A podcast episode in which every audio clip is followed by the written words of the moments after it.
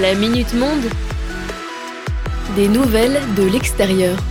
Et bienvenue dans la Minute Monde, votre instant d'actu international. Pour ce onzième épisode, on va aborder un sujet qui nous concerne tous. On va au Brésil pour parler de la déforestation en Amazonie. Cette fois-ci, je suis allé me renseigner sur un article de la chaîne américaine CNN publié sur leur site le 8 avril dernier.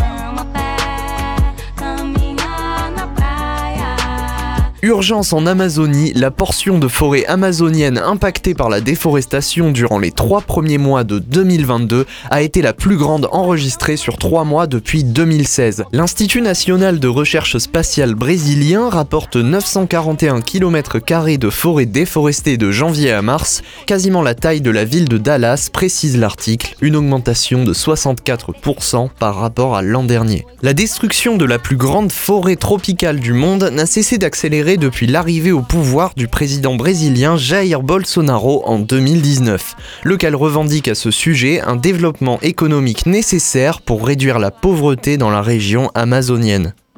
Les Nations Unies, quant à elles, qui dénoncent cette année encore un manque d'efforts des gouvernements pour faire face à l'émission des gaz à effet de serre, précisent que la déforestation est responsable de 10% de la pollution de l'air. En parallèle, le corps scientifique prédit une dégradation continuelle de la situation, y compris à la suite des prochaines élections présidentielles au Brésil cette année.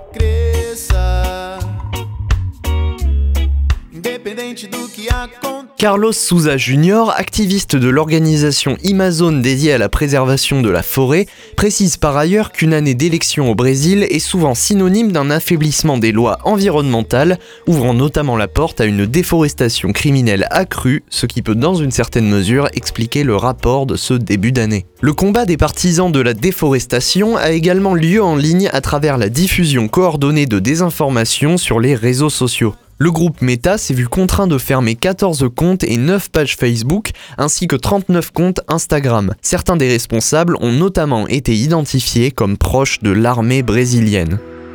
Cette Minute Monde est maintenant terminée, je vous souhaite une très bonne journée et je vous dis à demain pour la prochaine.